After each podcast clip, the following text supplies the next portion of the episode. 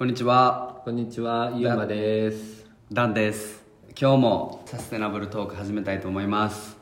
サステナブルトークでは国内外のサステナブルなニュースを取り上げたりサステナブルな活動をしている個人企業団体にインタビューしていくチャンネルです。えーアディダスは4月15日キノコの菌から作った人工レザーマイロを用いたスタン・スミスを発表し来年に発表予定です。マイロは無限に再生可能なキノコ類の地下根茎である菌糸体から作られており約2週間で成長する素材です。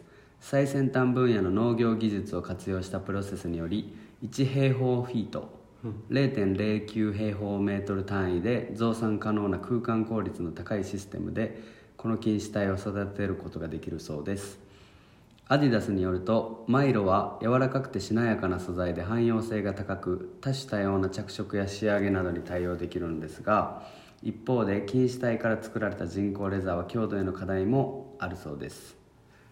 はい、このマイロっていうのが、え、そのレザーとかの部分に使われる繊維で注目されてるってことやね。そう。でそれが極端に狭いうん、平方0.09平方メートルのところでうんうん。いっぱい作れるから、うん、うん、それを使ってあの服とか靴に利用できるっていう。なるほどね。だからまあ地球環境に負荷のかからない方法でなるほど。そう靴とかを作れますっていうことやねんけどこのマイロうん、はスタンアディダスのスタン・スミスだけじゃなくて、うん、ルルレモン。うん、とかステラ・マッカートニーうん、でも使われてて、うん。そういうコラボ商品うんっていうのが増えてきてるみたいで、で最近思うのがなんかこういう事例がめっちゃ増えてきてるなって思って、自分がアンテナ立ててニュースを見てるからなのかもしれんけど、うん、うん、なんかこの前もパイナップルの房を使ってドローンの素材にしてうん、とかそういうアップサイクルって言われる、なんかこうゴミになるようなものをうん、使って環境負荷にかからないような。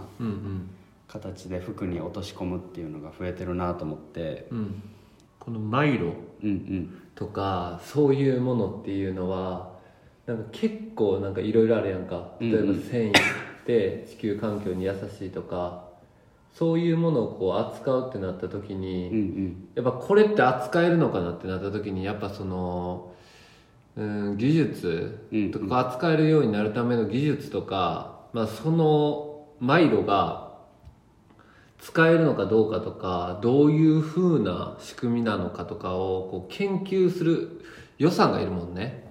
だからもうアディダスとかステラ・マッカートニーとかそういう企業がこう先陣切ってやってくれてでなんかそのなんていうやろ他の、まあ、これからやっていきたいスタートアップのひのところも先人の人たちがやってていいっていう素材を使っていくみたいなのがいい流れでねなったらいいねと思うけどね。うんうんうんうん。なんか俺この前も話してんけど、 Good On You っていうアパレルブランドの指標を環境、うん。えー動物への対応、うん。労働的な部分うんの3つのレートうん。をそれぞれ出してそのブランドが環境動物人うん。に対してどんぐらい負荷がかかってないかをうん。示すアプリがあんねんけど、 Good On You っていう。うん。でそのアプリではアディダスは5段階中の4でうんうん。環境に負荷のかからない素材を使用していることがうん。評価されてて、うん。で大手ブランドで4以上獲得してるブランドっていうのがあんまりないうん。から、アディダスは結構献身的にそういう活動をしてるのかなって思ってて、うんうん。ナイキとかプーマはうん。3やねんか、うんうん。5段階中。うんうん。だからそうアディダスは頑張ってるから昨日とかもアディダスでちょっとスタン・スミス買おうと思ってなるほどね。見ててんけど。うんうんそうそう。なんかサステナブルを率先してやってるなっていう印象があるね。うんうんなんかこういうさうんうん。マイロとか、うんうん。まあ、他のものもそうやろうけど、うん。自社で全然できる企業とかやったらいいけどそのもしもそのなんていうんやろそういうサステナブルな素材を使って何かしたいとかまあ自社のリソースで何ができるんだろうとかって多分結構分からん企業さんは多そうよね。うん。だからこう上手に手を組むというか例えばパタゴニアっていろんな企業とさあの一緒にやってるやん共同で、それによってさなんかいろいろとできるやんか,、うん。そういうのがもっとこう盛んになってきたらいいよね、とそこでその開発した、まあ、データとかこういうふうななんていうのデータがあってこれは地球環境にいいからこの素材いいよねってなってそれをもちろんその企業が独占したら、まあ、消費者からいいもの使ってるからっていう理由で結構支持集めると思うけどそこの企業だけが独占しちゃうとどうしても世の中には広がらへんやんか。うんうんだからなんかそこの企業が利益だけで言うと独占した方がいいっていううんうん。気もせんでもないけどそれをこうなんていうのみんなが使える。この素材提供しますよとかこの素材の作り方も共有しますよみたいな流れになったらもうもっともっとその進んできそうよね。そのそのの企業のところまで。うんうん。簡単に使えるみたいな。今そのアディダスとかがさそういうのやるけどさ絶対俺らがうんうん。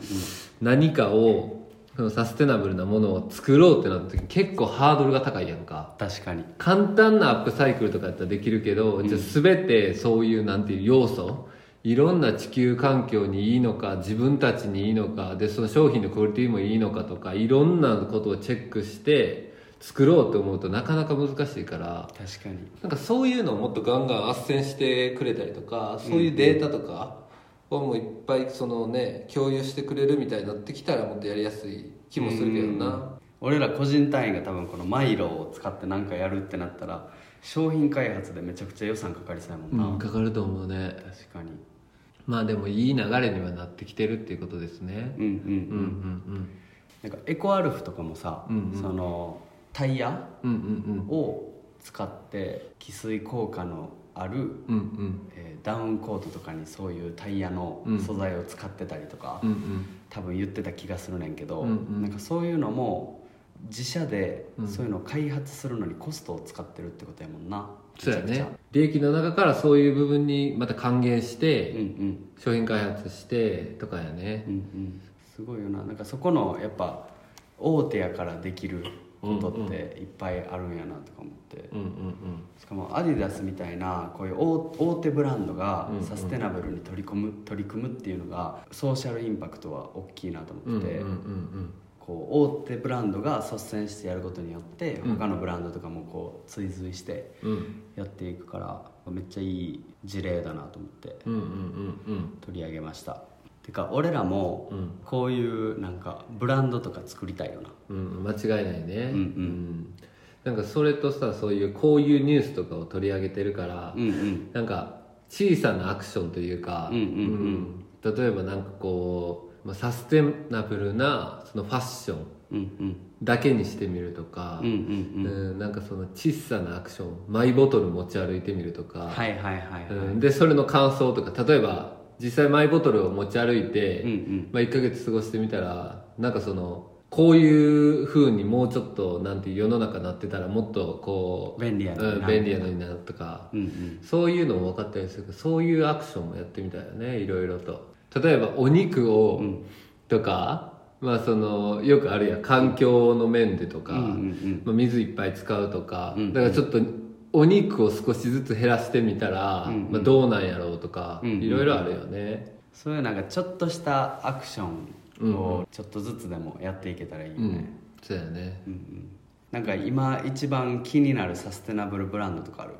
わかんでも個人的にそのシンプルな、うんうん。あのファッションがいいなと思ってるタイプやから。なるほどなるほど。そうなんか朝起きた時にうんうん。パッて同じ、まなんか極論同じ服でいいかなと思うよね。もう起きてこれ着るみたいな、ただ、はいそれがなんていう妥協じゃなくて、うん。これめっちゃ好きっていうのをうん。3着あって、3着例えば黒のシャツみたいなのが、はいは3着あって、うんうん。っていうのが全部サステナブルやったらいいしなと思うけどね。いなるほど。ミニマリストかつそうそうそうサステミニマナブルみたいな。リストかつサステナブルみたいな。無印とかはどうなんやろな無印にしようかなって最近全部思ってるんよ。全部無印にしようかなっていう。う、んうん。なんか無印は結構そのオーガニック使ってたり、うんうん。オーガニックコットン使ってるって出してたりなんかやってんねんけどこの「 Good On Youで無印ってアメリカとかにも出してるから、日本のブランド Good On Youのアプリではうん。評価されてないねんけど、サステナビリティどんだけやってるかっていうのは、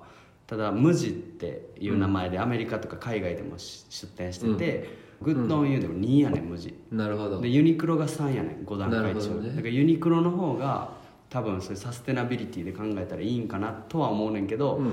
ただ無印の方がお店とか行ったらオーガニックコットン使ってますとかやってたりして、なんかその辺日本の無印うん。で考えたまあ同じ会社やからあれやと思うねんけど、うんうんなんかその辺はどうなんやろうとは思うねんけどうん。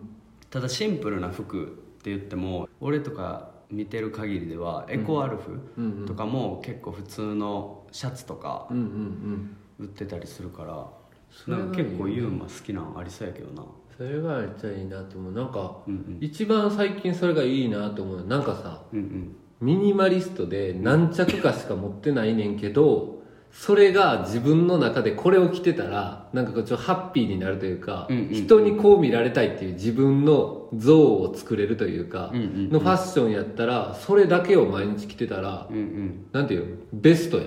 うんうん。常に、っていうようなファッションアイテムをこうそれだけをしたいなって気はするけどね。ああなるほど、ね、何着かだけてかむしろそれをちょっとデザインしたい気もするけどな。もうちょっと長くみたいな、はいはいはい。そうそういう服のブランドがいいね。買ってなんかそのそれこそファストファッションみたいなのは嫌やな。うんうんううん。んちょっとこのずっと長く着れてでいい質でみたいなのがいいよね。うんもう自分に合ってるものをサステナブルブランドの中から見つけるのって難しいんかなそうやね。ステラ・マッカートニーとかやったらいいけどな。結構高いっていうね。確かに。そこはある気もするよな。で俺今このエコアルフの靴履いてんねんけどさ、うん。これとかって全然普通じゃない？うん全然いい。むしろここにおしゃれ。かのここにちょっと「Because there is not planet B」って書いてるけど。鬼かっこええ。そういうのがいいよね逆になんかあるこういうちょっとサステナブルというかエシカルライフ。うんうん。ああエシカルな生活始めたいなみたいな。うん、今一番したいのは食うん。をもうちょっとこうサステナブルなものに変えたいねんけど、うんうん。ただ食でなんかサステナブルにするって難しいか、まあ、難しく、まあ、言い訳なんやけど、なんかもっとこう手軽にサステナブルがそうやね。できるうん。場所うん。とかをもっと知らないとあかんなって個人的に確かに。な。なんかそのさフードロスに直結しを集めてみたいなんとかなんかいろんなあるやんか、うんうんうん。それなんていうの？あのどっちの視点の食をやりたいっていうかその取り組み入れたいって感じで自分のうんうんなん。か環境にいい例えばリジェネラティブな農業で作られたものを食べるみたいな。うんうん。それを支持してますみたいな食なのかもしくはオーガニックで自分の体にいいみたいなのか、うんうん。そのフードロスをこうどうにか解決しようとしてる人たちがこう集めてうんやってるところのやつを食べてなんかこうバックアップしてますみたいなうんうん。のかどういうのをやりたいみたいな？まあ、一番やりたいのはそういう、まあ、環境に負荷のかからない食うんうんうん。とか、まあ、フードロスとか、うんうんうん。そういうもうゴミになるようなもので、うん。ゴミになるようなものっていうかほん捨まやったらてられちゃうものね。うんうん。されちゃうものを使ってできたランチとかうんうんうんうんを食べたいかな、うんうん。でそれがかつ健康にも良かったらなおいいなみたそういな感じ。やね。普段俺なんかラーメンとかよう食べるからさでコンビニとかで飯うん。食べたりするからなんかあんま良くないなって感じてて自分では、うんうん。ただそれをこうコンビニって楽やん、うん。このもう時間ないからパッて済ませないとみたいな、うんけどその時になんかどっかのハンバーガーショップが、えー環境に負荷のかからないハンバーガーを出してたりとか、うんうん。ソイミートとか、うんうん。よく分からんけどなんかそういうのなんかこう選択肢がもっとこうあればそこで買うのになとか思ってんねんけど、うんもう調べてないだけやからあれやねんけど、うんうん。結構さなんか親を見てて思うねんだけど、うん。なんかちょっとまあこれはさなんかその思うねんけど、例えばやけど東京の青山とかやったらそういう店多いやん、うんうん。お金持ちと言われてる人たちが住んでる層のところにあるスーパーってオーガニックとか多いやん、うんうん。うん、だからそこのものがやっぱりその地域柄っていうのもあるんやろうけど降りてきてほしいよね。もっと。それが当たり前の段階まで。そういうお店とか結構あるやん。ビーガンとかもうなんていうんやろ取れたて野菜使ってますみたいなんとか、うんうん。そういうのがもっとこう降りてきてほしい感もあるよね。と今回はこんな感じで終わりたいと思います。はい。今後も、えっと、サステナブルなこととか、まあ、最新のそういう社会問題に関するニュースなどを取り上げて聞いてくださってる皆さんと一緒に学んでいけたらと思います。何かちょっとこれは違うよとかなんか私は僕はこう思いましたなどあのご意見コメントなどがのおすすめとかもねうん。あればぜひお寄せいただければと思います。ぜひぜひ。それではありがとうございました。ありがとうございました。はーい